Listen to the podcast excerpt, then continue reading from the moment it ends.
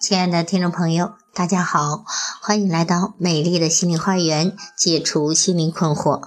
我是心理咨询师张霞，我的微信号是美丽花园的手写大写字母，也就是大写的 M L H Y 加数字一二三四五六七八九。我的 QQ 是二五零七幺幺四二零幺，欢迎大家与我沟通联系，咨询收费，听众咨询可以享受最高优惠。好，今天要分享的是独生子女的感情观。先来看当代独生子女成长的时代背景。中国的独生子女政策是在特定的历史条件和特定的时代背景下出现的。在这一代独生子女的成长过程中，中国社会的社会生活、经济生活和社会结构发生了巨大和深刻的变化。二十多年来，中国的经济繁荣、思想解放和社会进步，使这一代人一出生就拥有比他们的祖辈和父辈优越得多的生存环境。这一切都给独生子女的成长创造了得天独厚的条件。当他们读书求学的时候，中国经历了思想的混乱。在传统文化被破坏和西方文化大量涌入的基础上的价值和道德的重建，经济起飞，经济的高速发展和物质生活的空前丰富。在这种时代背景下，他们在享受优越的物质条件时，又要要求为国家、为家庭、为个人学习拼搏；他们在享受改革开放成果的时候，又要承受西方文化的冲击。他们在接受传统思想道德教育的时候，又要面对市场经济的负面影响。来看一下独生子女成长的家庭背景吧。一九七九年，第一批独生子女出生以后，中国社会的家庭结构也逐渐开始由大家庭模式向小家庭模式转变。家庭事务的主导也从金字塔形的层级结构逐步向星系的结构转变，形成了以孩子为中心、父母、祖父母绕其运行的星系。于是，小太阳、小皇帝也就应运而生了。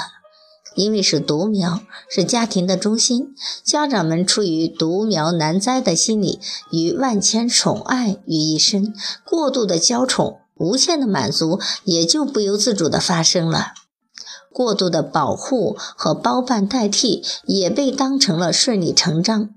要天上的星星给你摘，要水中的月亮给你捞，这样的故事也就真实的发生在了我们的周围。同样，因为是独苗，是家庭的未来，凝聚了两代人、三个家庭的希望。家长除了提供孩子生长所需要的营养外，更是想方设法让他们学习各种技能。许多孩子的童年生活常常被深谋远虑的父母安排得满满的，他们的成长一直都笼罩在一种竞争和互相攀比的环境之中。父母们在感慨自己青春流逝的同时，便把这来之不易的学习机会加倍的给予到了自己的孩子。这一代独生子女的父母，许许多是从文革动乱中走出的青年男女，在在他们失去了受教育机会的同时，也失去或部分失去了如何教育好自己子女所应该有的知识和能力。而社会对于家庭教育的指导又几乎是一片空白，于是许多的家庭就有了对独生子女物质上的无限满足和有效教育的严重缺乏，就有了南辕北辙的教育效果，也有了迁就和放纵的教育行为。另一方面，二十多年的改革开放，经济生活上发生了巨大的变化，社会阶层的形成、分化和发展，给几千年的平静稳定的中国家庭带来了冲击和裂变。单亲家庭以及准单亲家庭、破损家庭、过度溺爱的家庭、失落了爱的家庭、富有的家庭、贫困家庭、知识家庭、工农家庭、失业者家庭。社会主流家庭、社会低层家庭等等不断的出现和分化，使中国的家庭结构、家庭形式、家庭生活、家庭环境更趋于多样。然而不幸的是，独生子女群落却正是在这种分化和裂变的时候来到了这个世界，使他们在面对独特的家庭结构的时候，还有可能要面对独特的家庭形式和家庭生活。先来看独生子女的基本特征吧。一般来说，这一代独生子女有着优良的素质，掌握着现代科技的知识。他们擅长运用网络，成长平顺。他们关注自身的发展，敢于冒险，富有激情，重视权利。他们更加注重规则意识。他们的知识面广，表现出了极好的学习和接纳能力。但是在他们的成长过程中，由于时代、家庭、社会的影响，他们又不可避免地存在许多的问题：缺乏责任心，好高骛远，没有目标，缺乏爱心，偏激自私，娇气任性，唯我独尊，心高气盛，目中无人，独立能力弱。依赖心强、缺乏合作精神等等，都在这一代人身上不同程度地表现出来。那么，到底独生子女的感情观是怎样的呢？上述所说的到底符不符合独生子女的特点呢？我们做了如下的调查。首先来看关于亲情的调查，下面对独生子女对待亲情的态度和父母的关系做了一些调查。先来看一个实例，对父母和家庭的依赖很大，尤其是女孩子对于母亲成为了她的精神支柱。A 同学从小和外婆生活在一起，于于是和外婆妈妈的感情非常好。从小到大，从衣服到吃的用的都是妈妈给买的，有什么事情也都要先和妈妈商量，然后再做决定。A 同学的高考分数够上北大的线，但他却选择了复旦，理由是家在上海，不想离开妈妈，并且他决定以后也会留在上海工作。上大学后住校，几乎每天都要给妈妈打电话撒撒娇、讲讲见闻什么的。家长对于孩子的爱与关怀，让孩子觉得是一种习惯了。那么，对于独生子女来说，没有兄弟姐妹，没有即使有朋友，有些话也是不好说的，毕竟不是知根知底的。于是，妈妈就成了倾诉的最好对象，所以母亲又担负了孩子好朋友的角色。但是这其实并不利于独生子女培养必备的社交能力，反而让他们更加的有保守和封闭了，不利于正常的人际交往。这也就是恰好体现了独生子女独立能力弱、依赖心理强的特点。当然，家长也有部分的责任，比如有的对待孩子过分的呵护，什么事情都要亲手操办。啊，要培养出来的只会是个不能自立的啊，无法在社会立足的人。嗯，再来看第二个实例，对于父母的敬畏多于亲近，不敢违抗父母的意图，但是又与自己想做的产生了矛盾。B 同学与其父母的关系有些像朋友，父母给了他比较。大的对于某些事情或者决定上的选选择空间，但在他看来，即便是这样，父母的规定与要求还是太多了。因为父亲以前是医生，于是要求他吃饭前一定要洗手，如果碰了别的东西，不论是干净的还是不干净的，都要再洗一遍。他心里虽然不情愿，但是又不敢违背父亲的命令，于是内心很矛盾。他认为待在家里的规矩太多、太麻烦，他渴望自由的生活。其实这样的关系已经出现了隐性的问题，父母对孩子的要求严格。没有根本上的错误，但是呢，也应该问问孩子的心声。如果一味的强制实施，那只会造成孩子的逆反心理。同时，孩子不应该认为自己在家中应该处于被领导的地位，而是应该勇于的讲出自己的看法，营造更加和谐的关系，而不是一味的逃避。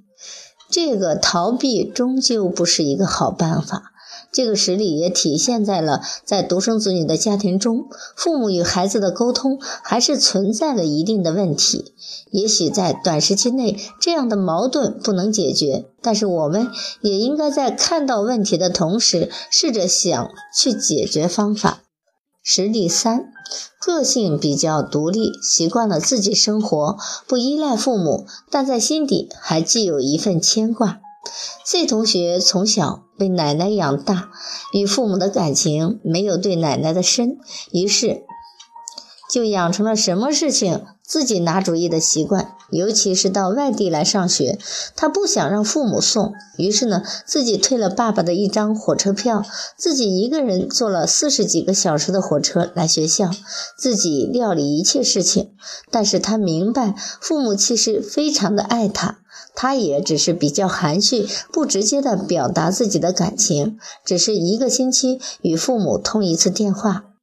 其实这个实例代表了现代很多家庭的父母与子女的关系。父母因为工作的关系，不能在孩子的小时候带他成长，于是他们内心也有了很多的愧疚和遗憾。于是到现在明白了，才要想办法弥补跟孩子的感情缺失。而孩子的内心也从一开始的不理解，到后面慢慢的呃成熟懂事，也明白了父母的良苦用心与父母对自己的爱。只是由于生疏的太久了，所以找不到一种合适的方法来表达自己的理解和回报。下面咱们一起来看一个采访：你是外地生的吗？不是。你想你想家里的亲人吗？有的回答想，有的回答不想。那你一周与父母通几次电话呢？有回答一次的，有回答三次以上的，有的每天都打。你是否经常与家人谈心呢？有的说是，有的说否。你过年准备回家吗？为什么？有的说回，有的说不回。你有问过父母的近况吗？有的说有，有的说没有。你是否知道家庭成员的年龄、出生年月和属相呢？有的回答知道，有的回答不知道。啊，这这些问题是我们对一位上海的同学和两位外地的同学进行的采访，发现他们都很牵挂家里和家里的亲人。一位同学因为家住上海，所以很少给家里打电话。其余的同学每周都通话超过三次，还有一位同学每天都要和家里通电话。他们过年都准备回家，并且都有问过并了解过父母的近况。调查显示，当今许多同学大都怀有感恩之心，比较重视亲情。八零后一代的大学生仍然受到传统的伦理道德的影响，展示出重孝道、较负责的一面。在调查中发现，在回答“你是否知道家庭成员的年龄、出生年月和属相”这一问题时，两个同学选择是知道的。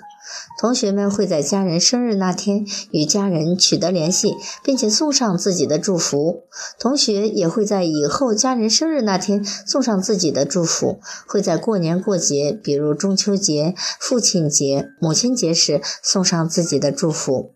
随着科技的迅速发展和人民生活水平的提高，大学生拥有手机的数量日益上升了。由于电话上的方便和快捷，父母与孩子双方也都比较主动了。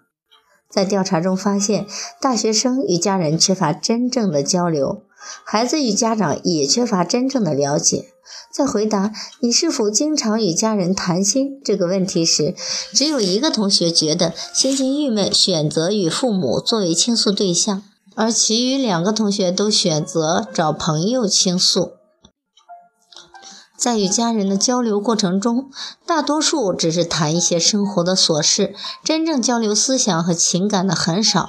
在大学的过程中，虽然家长和孩子之间的联系较多，但是大多是嘘寒问暖，对孩子之间的了解不是很深。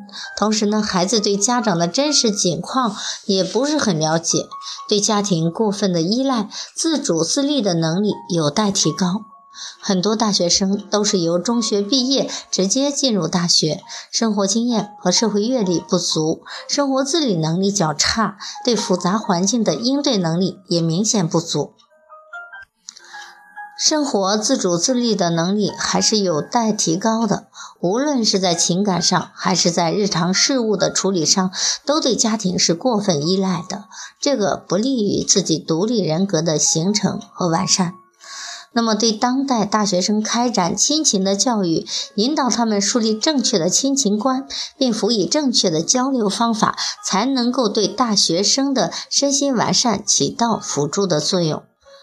来看。对于友谊的调查，大多数大学生独立意识较强，但对朋友却有很强的依赖性。调查与朋友和家人的亲密度时，我惊奇地发现，有很多人都觉得自己与好友的亲密度要大于与亲人的亲密度。这是否是独生子女的较强独立性和反叛性造成的问题呢？事实上，与好友的亲密度来源于青少年情感问题的交流诉说。友谊观出现两极分化的状况，太过随性或太过严肃提及朋友、友谊或者类似的词汇时，一般的答案都偏向于两种。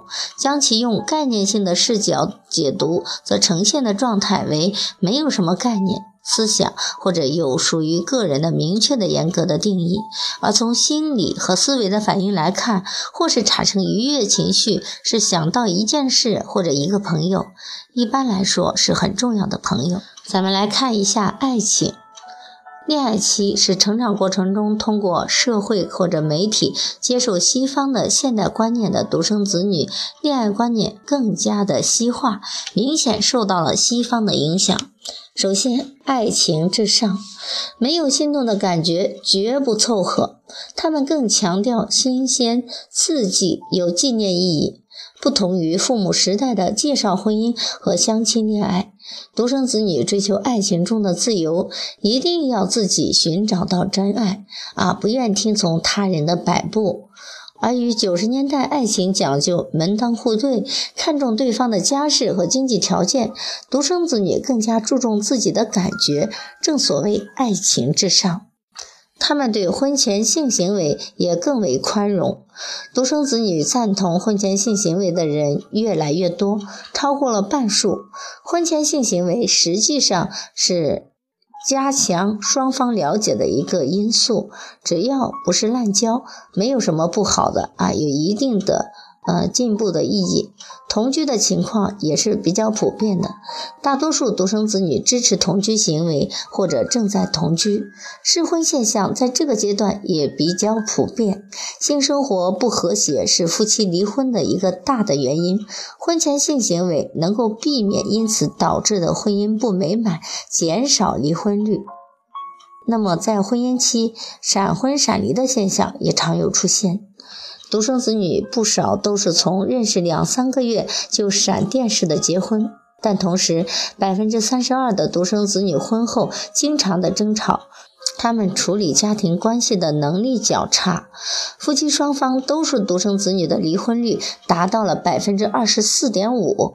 以北京为例，两千零六年，北京共有两万四千九百五十二对夫妻办理离婚登记，其中有五分之一的婚姻关系维持不到三年，有三分之一在五年内离婚，结婚不到一年就离婚的有九百七十对，有五十二对离婚的夫妻。结婚还不到一个月，独生子女成为离婚的高发人群。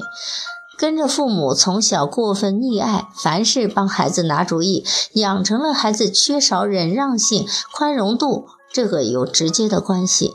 在父母的卵巢里长大的独生子女们，他们不懂得去理解对方、关爱对方、适应对方；而在兄弟姐妹多的环境中长大的人，则比较懂得忍让。懂得责任，懂得照顾，也懂得分享。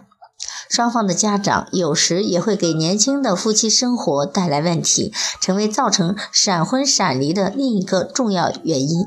因为都是独生子女的家庭，所以呢，老人与新婚夫妇之间有时候就暗含着争夺的关系。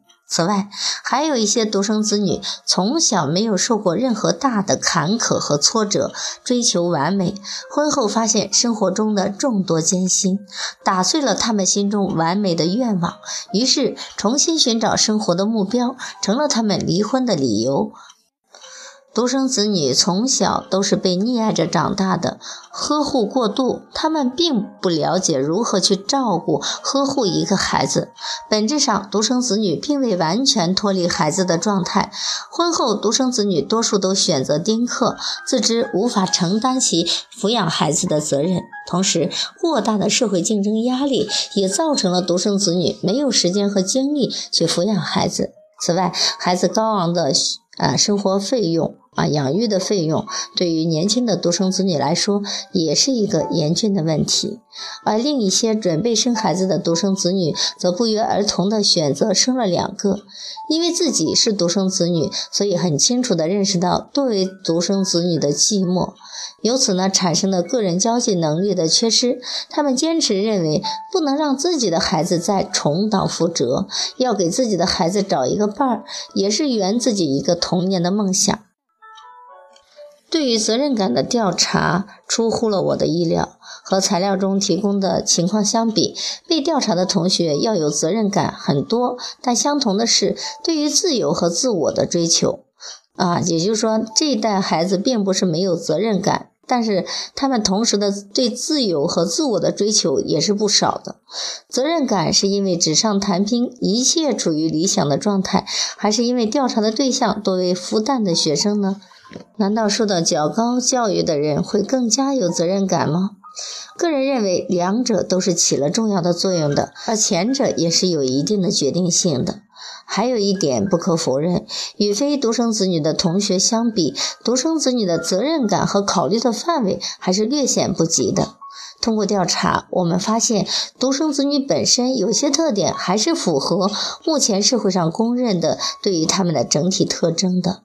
啊，但是有些地方，比如责任感，独生子女还是并不像我们文章中所说的那样严重缺失。但我们也得看到，对于独生子女的感情，还是存在了一定的问题。